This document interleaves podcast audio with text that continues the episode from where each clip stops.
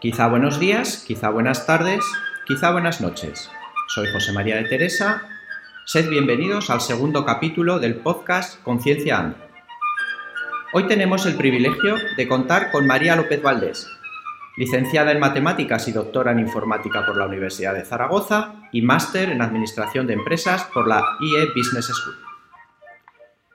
María López es socia fundadora y directora de la empresa de neurotecnología BitBrain Technologies desde el año 2010. Si Platón y Euclides consiguieron elevar figuras y números a un mundo ideal y abstracto, nuestra invitada los ha traído de vuelta al mundo terrenal y los utiliza para escuchar a las neuronas, entenderlas y mejorarlas. Con el objetivo de que las personas con demencia mejoren sus capacidades cognitivas, o las personas con dificultades para mover sus brazos puedan conseguirlo gracias a neuroprótesis.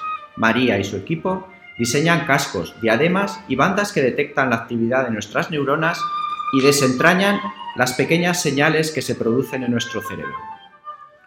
Estos desarrollos de frontera en el campo de la neurotecnología, recogidos en medios tan prestigiosos como la BBC o el Washington Post, han hecho de María una científica y emprendedora de referencia, como por ejemplo de NetExplo, el Observatorio sobre Innovación Digital patrocinado por la UNESCO, y ha recibido premios como el ADE a la Innovación o el Aster al Mejor Emprendedor.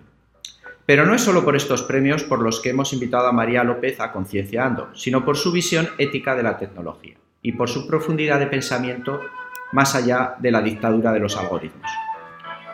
María, bienvenida a la familia de Conciencia Ando y gracias por apoyar esta iniciativa. Hola, ¿qué hay? Muy bien, María, tú que sabes escuchar a las neuronas, cuéntanos, ¿qué lenguaje hablan las neuronas? ¿Cómo se comunican entre ellas? Bueno, hay muchas formas de, resumir cómo se comunican entre, entre, ellas las neuronas, pero a lo que nosotros nos dedicamos aquí en BitBrain es a, capturar la electricidad que emiten esas neuronas cuando se comunican, ¿vale? Entonces, lo que nosotros hacemos aquí es, bueno, cuando las neuronas eh, empiezan a, comunicarse, emiten electricidad, esa electricidad se puede medir y esa electricidad puede, puede traducirse en información de interés. Las neuronas se extienden por todo el cuerpo, pero en el cerebro su densidad es enorme, ¿verdad? Eh, sí, obviamente es donde más neuronas tenemos y eso hace que la neurociencia y la neurotecnología sea un problema eh, tremendamente complejo, ¿no? porque hay tantas neuronas y se, y se, y se relacionan eh, de manera tan mm, complicada, porque al final trabajan con redes neuronales, que al final hace que sea muy difícil esa traducción directamente del cerebro. Y lo más alucinante es la conectividad entre ellas, ¿verdad? La neuroplasticidad. Esto es lo que le hace verdaderamente útiles, ¿verdad? A ver, eh, esto de la neuroplasticidad es muy interesante porque lo que permite es que cada, cada cerebro sea distinto, se vaya adaptando según lo que va lo que, lo que la persona va viviendo a lo largo de los años, eh, pero también es verdad que de nuevo pone un grado de dificultad a los que nos dedicamos a traducir esa información que emiten las neuronas en información de valor. ¿Por qué? Porque cada cerebro es distinto. Y no solamente eso, sino que incluso de un día para otro una persona puede tener una actividad cerebral eh, un poquito distinta, con lo cual hace muy complicado nuestro trabajo. María, desde tu punto de vista, ¿en qué se parece y en qué se diferencia a nuestro cerebro de un ordenador?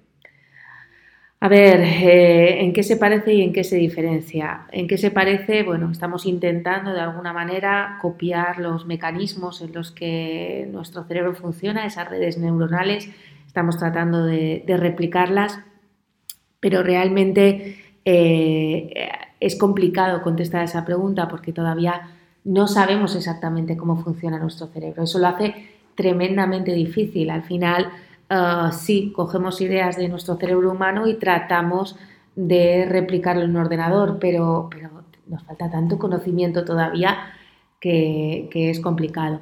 Lo que sí que también sabemos es que, desde luego, eh, tenemos capacidades distintas. Eh, los ordenadores pues, tienen mayor capacidad de cálculo, mayor memoria, mayor velocidad de procesamiento de la información. Pero es verdad que la organización interna pues, es completamente distinta porque, porque todavía no sabemos cómo funciona nuestro cerebro. Una diferencia importante también es que si nuestro ordenador pues, estropea el microprocesador o una unidad de memoria, podemos sustituirlos por otros nuevos y no pasa nada.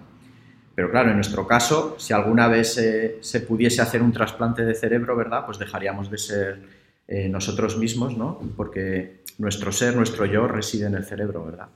Sí, al final la mente humana, lo que nos hace humanos, eh, reside en el, cerebro, aunque obviamente también depende mucho de nuestros sentidos, es un todo, ¿no? Eh, es cierto que todavía no podemos trasplantar cerebros y nos deberíamos preguntar si queremos trasplantar cerebros en algún momento, pero también es cierto que gracias a esa neuroplasticidad que hablábamos antes, nosotros podemos con neurotecnologías empezar a entrenar el cerebro y modificarlo un poco a nuestro gusto. Obviamente estamos muy lejos de lo que a lo mejor la, audiencia puede estar pensando, pero es verdad que hay cosas que ya, ya se empiezan a hacer y eso abre una oportunidad. Se te puede dañar el cerebro, pero si eres capaz mediante técnicas de neuromodulación, por ejemplo, de reorganizar las conexiones neuronales y volver a recuperar esa, función, pues bueno, pues no estamos cambiando el chip, pero estamos haciendo que, que vuelva a funcionar.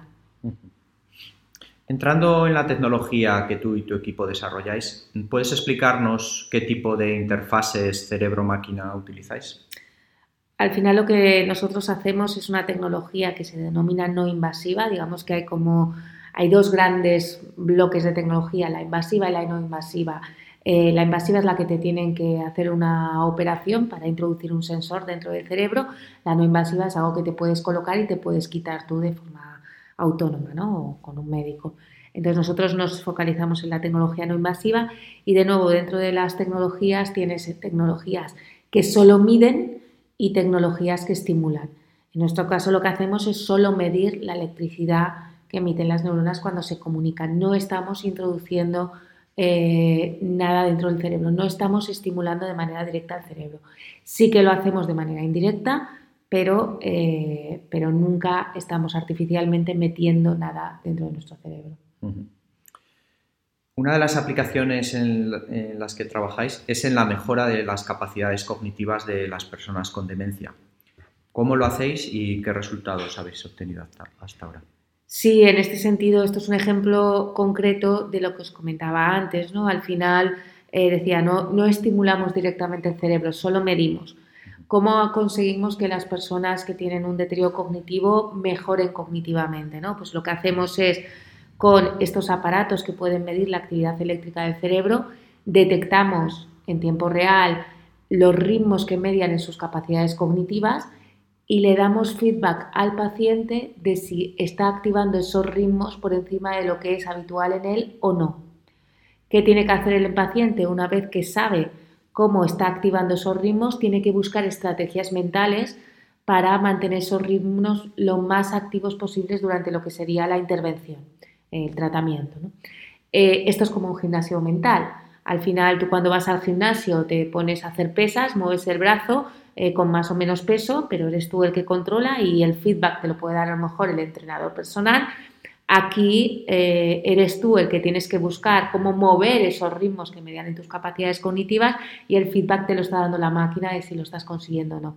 Son sesiones cortitas, unos 25 minutos, muy cansadas porque te obligan a estar súper focalizado, pero efectivamente lo que hemos visto es que somos capaces de modificar de la manera que nosotros queremos esos ritmos que median en las capacidades cognitivas de cada persona y con eso mejoras cognitivamente.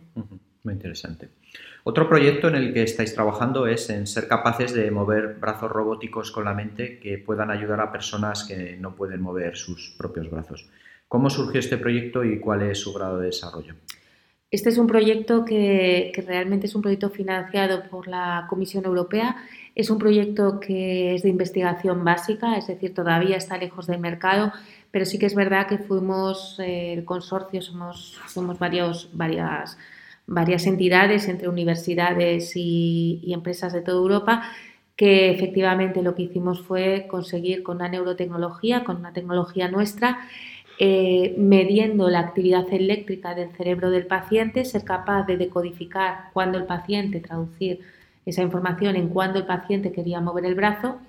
Y eh, nuestra tecnología se sincronizaba con un FES, con un, con un estimulador eléctrico funcional que estaba colocado encima del brazo y cuando veíamos que la persona en su cerebro quería mover el brazo, este FES, esta, esta estimulación, lo que hacía era generar pequeñas corrientes en los músculos del brazo para que eh, se movieran los músculos y con ellos se moviera, se moviera el brazo y la persona, por ejemplo, pudiera comer. ¿no?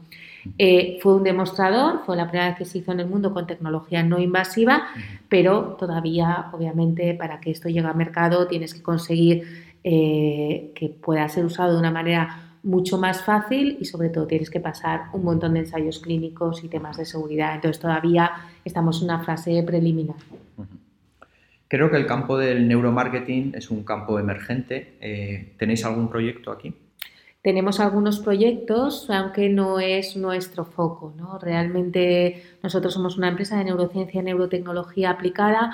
Eh, estamos ahora muy focalizados en toda la parte de salud, pero es cierto que cuando desarrollas tecnología que permite medir las reacciones de las personas, pues una posible aplicación es para entender mejor a los consumidores y tratar de entender cómo eh, debes diseñar tus productos o tu comunicación para que al consumidor le guste más. ¿no?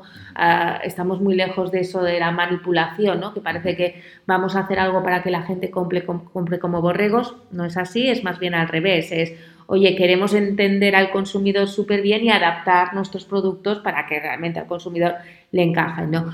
Trabajamos con algunas empresas, ya te digo que no es nuestro foco, pues ahora por ejemplo estamos trabajando con Grefusa, estamos trabajando con VIPS, estamos trabajando con distintas empresas que están interesadas en, oye, ¿cómo podemos hacer mejor nuestros, nuestros productos? ¿Cómo podemos hacer mejor nuestros procesos? ¿Cómo podemos realmente satisfacer al cliente? Vuestros dispositivos detectan las señales eléctricas que produce el cerebro a una cierta distancia, con lo cual son señales débiles y ruidosas. ¿Cómo conseguís interpretar esas señales? ¿Utilizáis inteligencia artificial? Por supuesto, de hecho yo creo que esa ha sido la gran revolución y lo que está haciendo que la neurotecnología, sobre todo la que es no invasiva, eh, esté tomando velocidad, porque hasta el momento, efectivamente, al final nuestra tecnología es como si pusiéramos un micrófono en la cabeza de la persona para escuchar a las neuronas que hablan muy bajito. Mm, y entonces, claro, si tú quieres escucharlas, tienes que poner un micrófono. Pero ese micrófono no solamente va a escuchar a las neuronas, sino que va a escuchar cualquier otra cosa que emita, en este caso, electricidad. ¿no? Por ejemplo, los parpadeos emiten una electricidad mm, que es un orden de magnitud mayor que la electricidad que emiten las neuronas. Entonces esto cerraba mucho la puerta a que la neurotecnología pudiera salir de casa de, los laboratorios y eh, dificultaba mucho esa traducción porque los humanos no sabíamos distinguir muy bien lo que era señal cerebral y lo que era mm, otro tipo de señal que viene de otras partes del cuerpo o de, fuera. Eh, con la inteligencia artificial eh, sí que es posible. La inteligencia artificial no sabemos muy bien a qué se ancla, pero sí que es capaz de distinguir mucho mejor lo que es señal cerebral de lo que es ruido, que llamamos en neurociencia, y eso está haciendo que podamos abrir y sacarlo del laboratorio, toda la parte de neurotecnología. Como bien sabes, otra interfase cerebro-máquina más invasiva, pero que permite leer con mayor fiabilidad las señales cerebrales, es el implante cerebral. empresas como Neuralink han desarrollado pues, el robot que retira el cuero cabelludo, hace un agujero en el cráneo, introduce el implante con los electrodos que entran en contacto con la corteza cerebral. Y hasta ahora los estudios que han hecho han sido sobre cerdos y monos, pero quieren comenzar a estudiar pacientes humanos. ¿Qué opinas de este tipo de implantes y cuál es su viabilidad? A ver, esto es como todo, la tecnología no es buena o es mala, lo que es bueno o es malo es el uso que se haga de ella. Entonces, siempre que este tipo de tecnología se utilice, por ejemplo, para tratar enfermedades eh, neurológicas que de otra manera no tienen tratamiento, pues bienvenido sea. Supongo que cuando surgieron los primeros marcapasos todo el mundo se echaba las manos a la cabeza y sin embargo ahora es algo que lo vemos como algo que te puede salvar la vida, ¿no? Entonces no, no, no lo veo mal siempre y cuando se use con un uso responsable y se utilice para, el bien de la sociedad, ¿no? Eh, la viabilidad eh, realmente existen ya implantes cerebrales, esto es un, pasito más, eh, es viable. Eh, es verdad que puede generar cierto rechazo, el cerebro puede, puede rechazar un, objeto extraño y ahí hay que trabajar bastante en temas de, materiales y biocompatibilidad, etc. Pero, pero es viable. Ahora, la cosa es eh, qué uso le queremos dar, mientras sea para ayudar a pacientes, por ejemplo, de epilepsia, para contrarrestar el ataque epiléptico, pues me parece que puede ser muy interesante. Ahora, si lo queremos utilizar para otras cosas, pues a lo mejor eso merece la pena darle una pensada. El desarrollo de este tipo de implantes tan invasivos probablemente va a depender en gran medida de la legislación sobre su uso.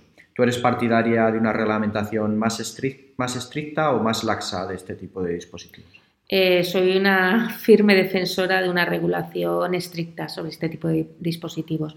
Al final yo creo que eh, nunca antes habíamos tenido acceso al cerebro humano y ya no solamente al cerebro humano, sino a cambiar el cerebro humano a nuestro gusto. Eh, ahora mismo ya hay estudios que, por ejemplo, están consiguiendo introducir memorias falsas en cerebros de ratones. esto puede pasar en el futuro. Mm, hasta qué punto queremos que esto ocurra, en qué, en qué ámbitos, porque a lo mejor para una persona con Alzheimer es muy interesante que le introduzcamos sus propias memorias eh, para contrarrestar la enfermedad, pero a lo mejor no es tan interesante que una persona sana, eh, una compañía pueda meterle unas memorias que no tienen nada que ver con su pasado. ¿no? Entonces yo creo que sí que hay que regular este tipo de tecnologías. Nos vamos a encontrar con retos éticos que jamás la humanidad se había encontrado y en ese sentido yo creo que cuanto antes empecemos a, discutir de estos eh, nuevos derechos, neuroderechos los llamamos, y, cuanto antes podamos empezar a, introducirlos, mejor. En una ocasión te he escuchado afirmar que sobre el cerebro desconocemos más cosas de lo que conocemos, pero que ello no es impedimento para desarrollar dispositivos de neurotecnología. ¿Crees que la neurotecnología llegará a ser disruptiva y cambiará la forma en la que los seres humanos nos relacionamos con nuestro entorno y entre nosotros? Eh, estoy 100% segura. Al final, eh, la neurotecnología es una tecnología que básicamente, si ponemos aplicaciones, las podemos agrupar en tres categorías. La primera nos permite conocernos mejor como personas. Eh, permite tratar de entender cómo funciona nuestro cerebro, cómo funciona nuestro cerebro no consciente, por qué tomamos las decisiones que tomamos, que a veces parecemos más Homer Simpson que, otra cosa y al final es esos, esas reacciones no conscientes que están llevando nuestras, están guiando nuestras decisiones, entonces nos permite conocernos mejor como personas. Segundo, la neurotecnología eh, puede ser utilizada para mejorar nuestras capacidades. Antes hablábamos de los pacientes con, con demencia, que podemos mejorar cognitivamente a estos pacientes con neurotecnología, pero hay otras muchísimas iniciativas donde se están intentando mejorar ya sean las capacidades cognitivas o otro tipo de capacidades motoras, emocionales, etcétera, con lo cual ahí tenemos otro gran bloque. Y el último gran bloque es mejorar la comunicación entre las máquinas y nosotros o incluso entre nosotros. Esta es quizás la aplicación que está menos desarrollada, pero obviamente una comunicación directa con las máquinas cada vez es, más posible y es una realidad. Es, verdad que las maneras que tenemos ahora de relacionarnos, de comunicarnos con las máquinas directamente con el cerebro son un poquito artificiales, pero cada vez está habiendo avances más increíbles. Recientemente, pues por ejemplo, se ha visto que somos capaces de eh, decodificar el pensamiento de una persona, unas cuantas frases, no el pensamiento normal, pero unas cuantas frases. Eh, esto puede ser muy interesante para personas que a lo mejor no pueden comunicarse, pero claro, eh, tenemos ahí un dilema ético de privacidad increíble. Mm. Sí, de hecho, aunque algunos escenarios futuristas nos dibujan una sociedad distópica donde ni siquiera nuestros pensamientos puedan ser privados y quedarían expuestos al escrutinio de los dispositivos basados en neurotecnología, imagino que, como has comentado, esta, esta posibilidad queda todavía lejana y probablemente hay otros peligros eh, más palpables de las tecnologías digitales de las que en este momento tenemos que protegernos, ¿verdad? De hecho, pues hay científicos, ingenieros de Silicon Valley que desarrollan las tecnologías más avanzadas, pero no las usan ni permiten su uso en casa. No sé si este es tu caso y qué tipo de amenazas percibes de estas tecnologías digitales.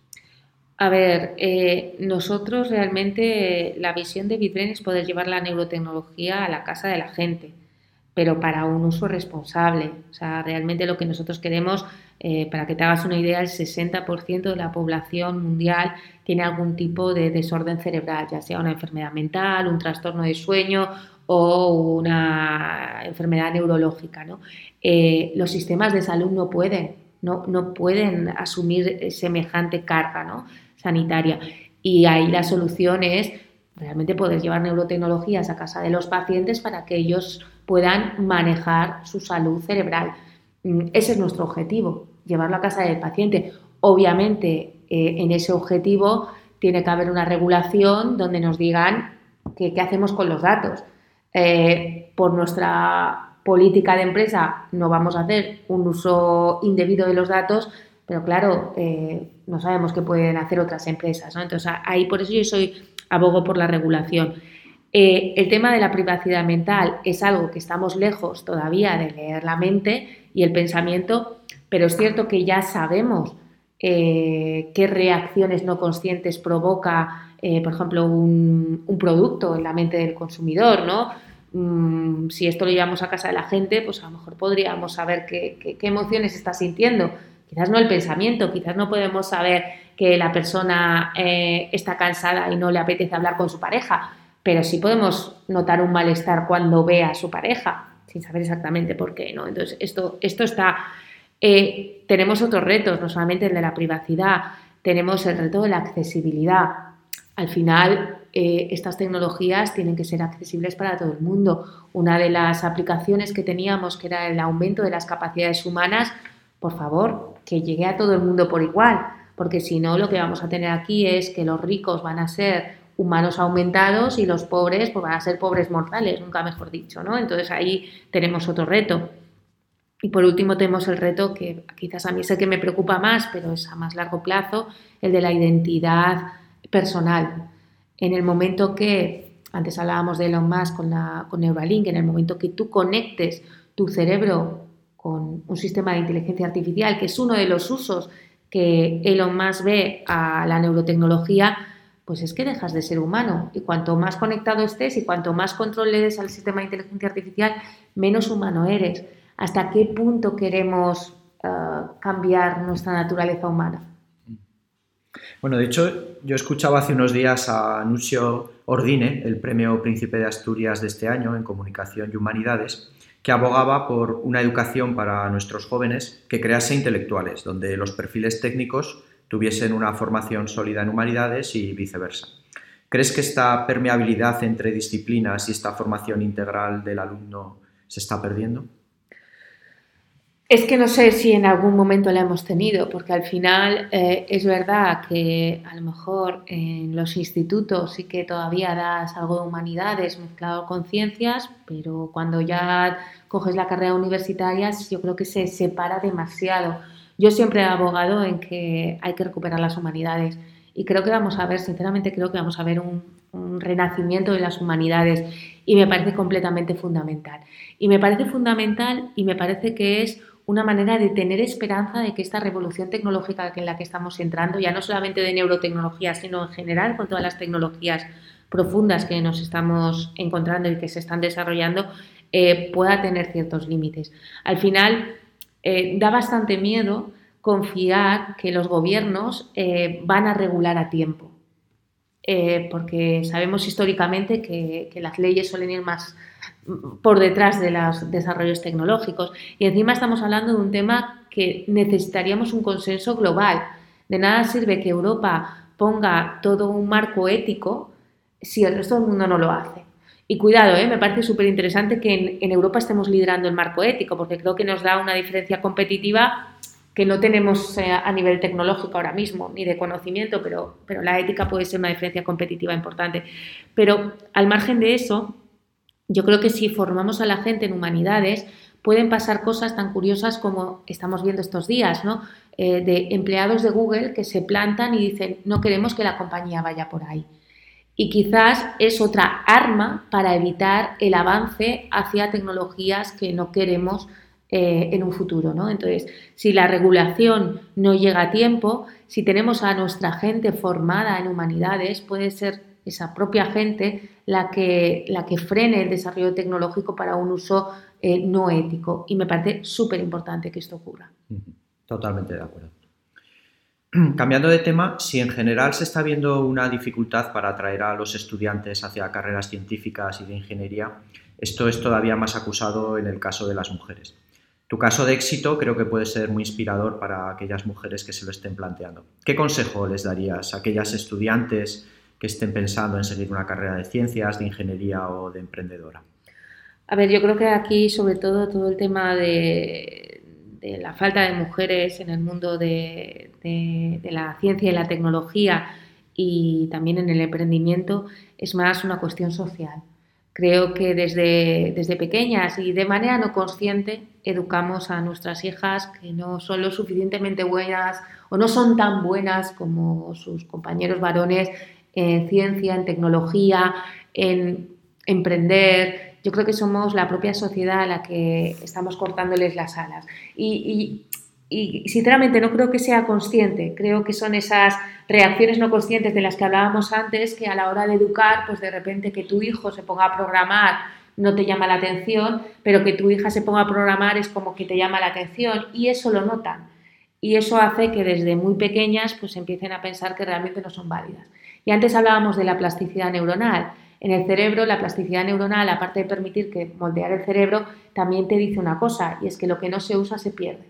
Con lo cual, si de niñas no has utilizado, has coartado esas capacidades porque el entorno te ha dicho que no servías para ello, realmente tu cerebro no está preparado. Y eso hace que realmente sea muy complicado que mujeres den el paso, porque a lo mejor efectivamente, de hecho hay artículos que a determinada edad, pues oye, los cerebros de hombres y mujeres pues parece que son distintos y que los hombres eh, están más capacitados para las tecnologías, pero no es de nacimiento. Entonces, dos mensajes aquí. El primero es que creo que como sociedad tenemos una responsabilidad de evitar que esto pase y de, y de, y de ser conscientes, ahí la neurotecnología nos puede ayudar, de esas reacciones no conscientes para controlarlas y evitar transmitir eso a nuestras niñas. Y segundo, quedarnos con el mensaje las mujeres de que el cerebro es plástico. Y como es plástico, a lo mejor cuando eras joven no has desarrollado según qué capacidades, pero las puedes desarrollar. Y por supuesto, si eres científica y ya has sido capaz de ir en contra de toda la sociedad y toda esa presión social que tenemos, pues sigue adelante y no te dejes achantar en ningún momento, porque merece la pena y porque además necesitamos eh, mujeres en estos ámbitos, en los ámbitos científicos, tecnológicos, en emprendimiento. Al final, si algo aprendes cuando diriges una empresa como BitBrain, que es muy diversa en todo, en género, en edad, en, nacionalidad, en, religión, incluso, o sea, tenemos muchísima diversidad, es que la diversidad es eh, un punto súper interesante para la innovación. Entonces necesitamos mujeres que, que den el paso y que, y que se atrevan. Y eso es todo lo que puedo decir. Muy de acuerdo. María, tenemos que ir acabando. Imagínate que hoy es Nochevieja, que Annie Gartiburu se ha puesto enferma y tienes que dar las uvas en la Plaza del Sol o en la Puerta del Sol. ¿Qué deseo tendrías para el año siguiente y los próximos años? Uf, ¿qué deseo tendría así en frío? Bueno, pues yo creo que, pues quizás relacionado con lo anterior, ¿no? Que no cortemos las alas a los niños, eh, tanto en tema de género como en otros temas. Eh, creo que estamos siendo súper protectores con los, con los niños y estamos utilizando a lo mejor las, las tecnologías digitales como niñeras, ¿no? Entonces creo que los niños tienen que ser niños, tienen que equivocarse, tienen que decidir su camino y los adultos mm, los estamos eh, dirigiendo de una manera no consciente, entonces tenemos que ser conscientes de estas cosas. Y en cuanto al mundo tecnológico, también que se habla mucho la discusión, que llegue a las casas esta discusión sobre dónde queremos ir como humanidad y qué uso queremos darle a las tecnologías. María López Valdés, acabo expresando mi propio deseo, que la fuerza acompañe tus neuronas y muchas gracias por esta entrevista. Y a nuestros oyentes, atentos al siguiente capítulo de Conciencia Ando, que ya se vuelve.